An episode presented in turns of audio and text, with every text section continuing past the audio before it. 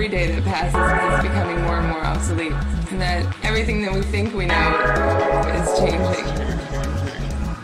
And I think that's 100% true.